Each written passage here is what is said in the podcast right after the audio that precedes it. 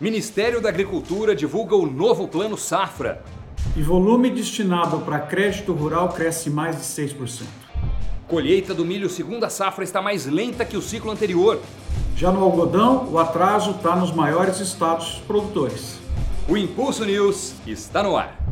Olá, seja muito bem-vindo ao podcast do Impulso News. Nós vamos começar o programa de hoje falando sobre o início e andamento das colheitas pelo Brasil.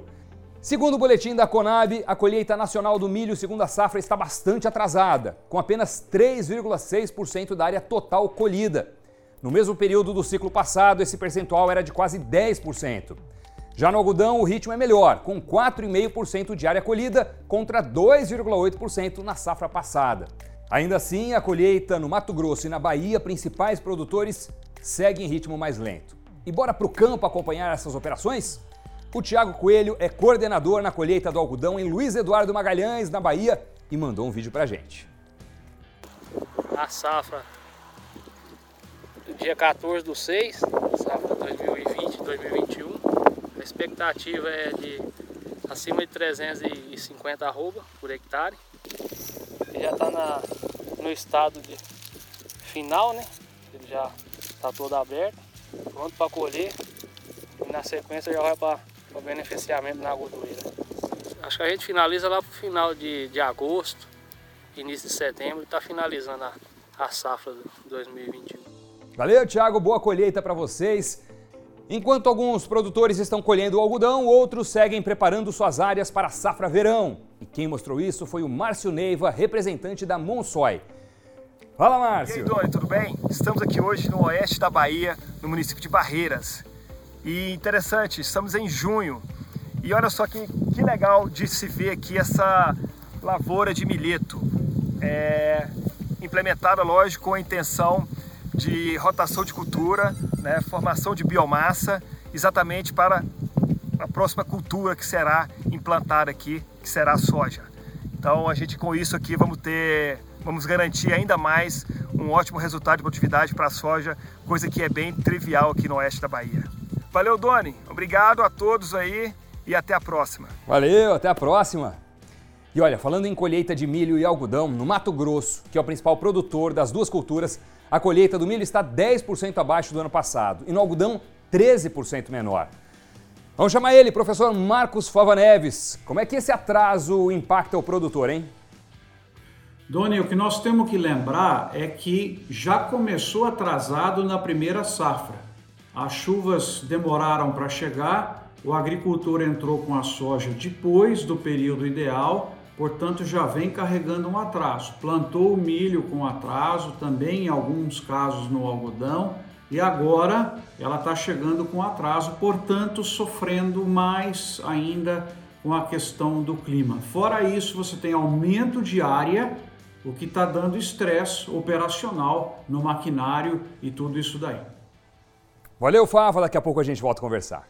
O Ministério da Agricultura divulgou o Plano Safra 2021-2022. Nesse ano foram destinados mais de 251 bilhões de reais em crédito, um aumento de 6,3% na comparação com a safra passada.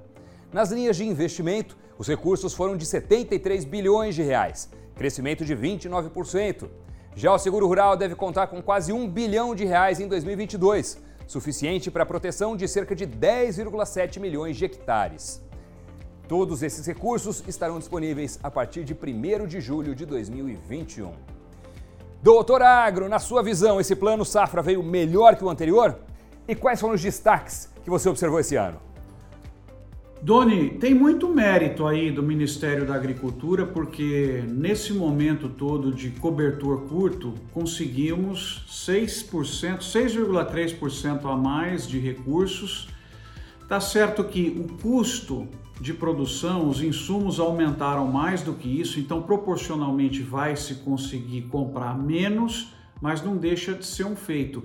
E ele está muito moderno, alinhado com as práticas de sustentabilidade ele tem melhorias nos pilares de ambiente, melhoria nos pilares sociais, com inclusão maior de pequenos produtores, e melhoria também nos pilares de governança e de eficiência, com maiores investimentos em armazenagem, que são extremamente necessários no Brasil, e irrigação e outros programas ambientais. No geral, fiquei muito satisfeito com o Plano Safra apresentado.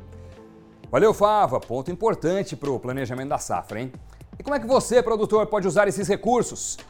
Nós perguntamos para o Domingos Sávio, que é diretor comercial da Cicobi Credicitrus. Vamos ver o que ele respondeu. Estamos desde o início do ano já trabalhando a oferta dos recursos ao produtor rural dentro das etapas da sua atividade agrícola ou pecuária. Recursos para o planejamento da safra, como aquisição de insumos, investimentos agrícolas e ou pecuários, custeio, capital de giro, linha para aquisição de imóvel rural, comercialização, enfim, Doni.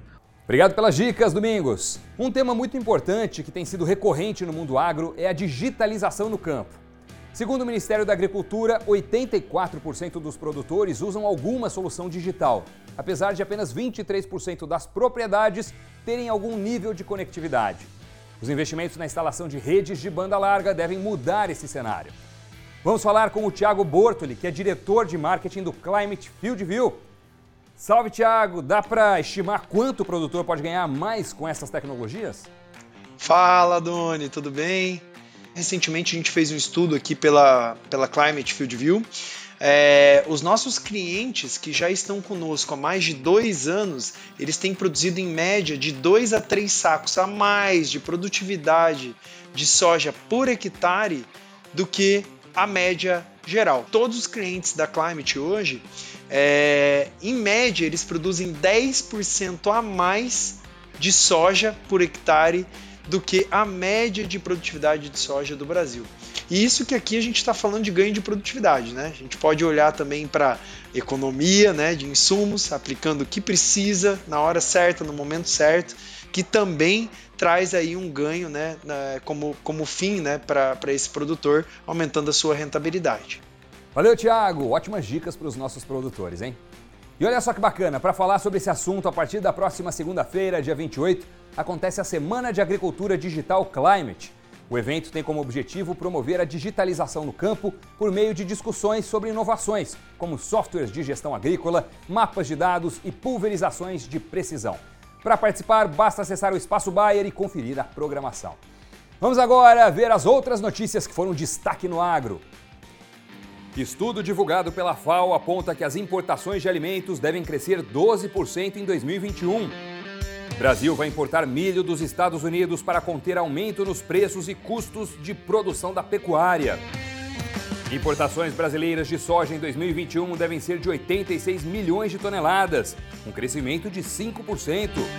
Mato Grosso, o IMEI aponta que 32,5% da soja 2021-2022 já foram comercializados. Nas cotações, mais uma semana de quedas para os principais produtos do agro. No indicador soja Paranaguá, a redução foi de 5,4%. No milho, R$ 87,00 a saca, queda de 4,7%. O algodão em pluma foi outro produto que apresentou recuo de 3,9%, fechando em R$ 4,71 por libra-peso. O boi gordo foi cotado perto dos 320 reais a arroba, avanço tímido de 0,1% em relação à semana anterior. E continuam abertas as inscrições para o quarto Prêmio Mulheres do Agro. A premiação, idealizada pela Bayer em parceria com a ABAG, promove a valorização de produtoras brasileiras que fazem a diferença no campo. Desde a primeira edição, o evento já contou com mais de 550 participantes. Inscrições poderão ser feitas até o dia 20 de agosto e vale muito a pena. Esse prêmio é super, super legal. E você, doutor Agro, vai ficar de olho no que na próxima semana? Doni, para a próxima semana, vamos olhar o que vai acontecer aí com o nosso real. Essa semana ele deu uma valorizada forte e vamos observar também o clima nos Estados Unidos, como é que vai se comportar.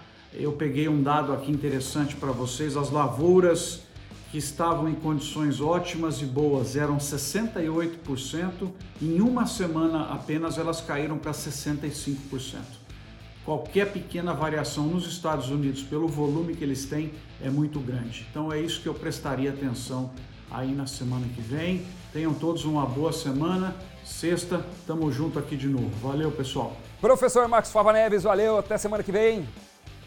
O podcast do Impulso News está acabando. Não deixe de visitar o nosso portal Agrobayer, o canal Agrobayer no YouTube e também os nossos outros programas aqui no Impulso Cast. Muito obrigado pela companhia e até semana que vem.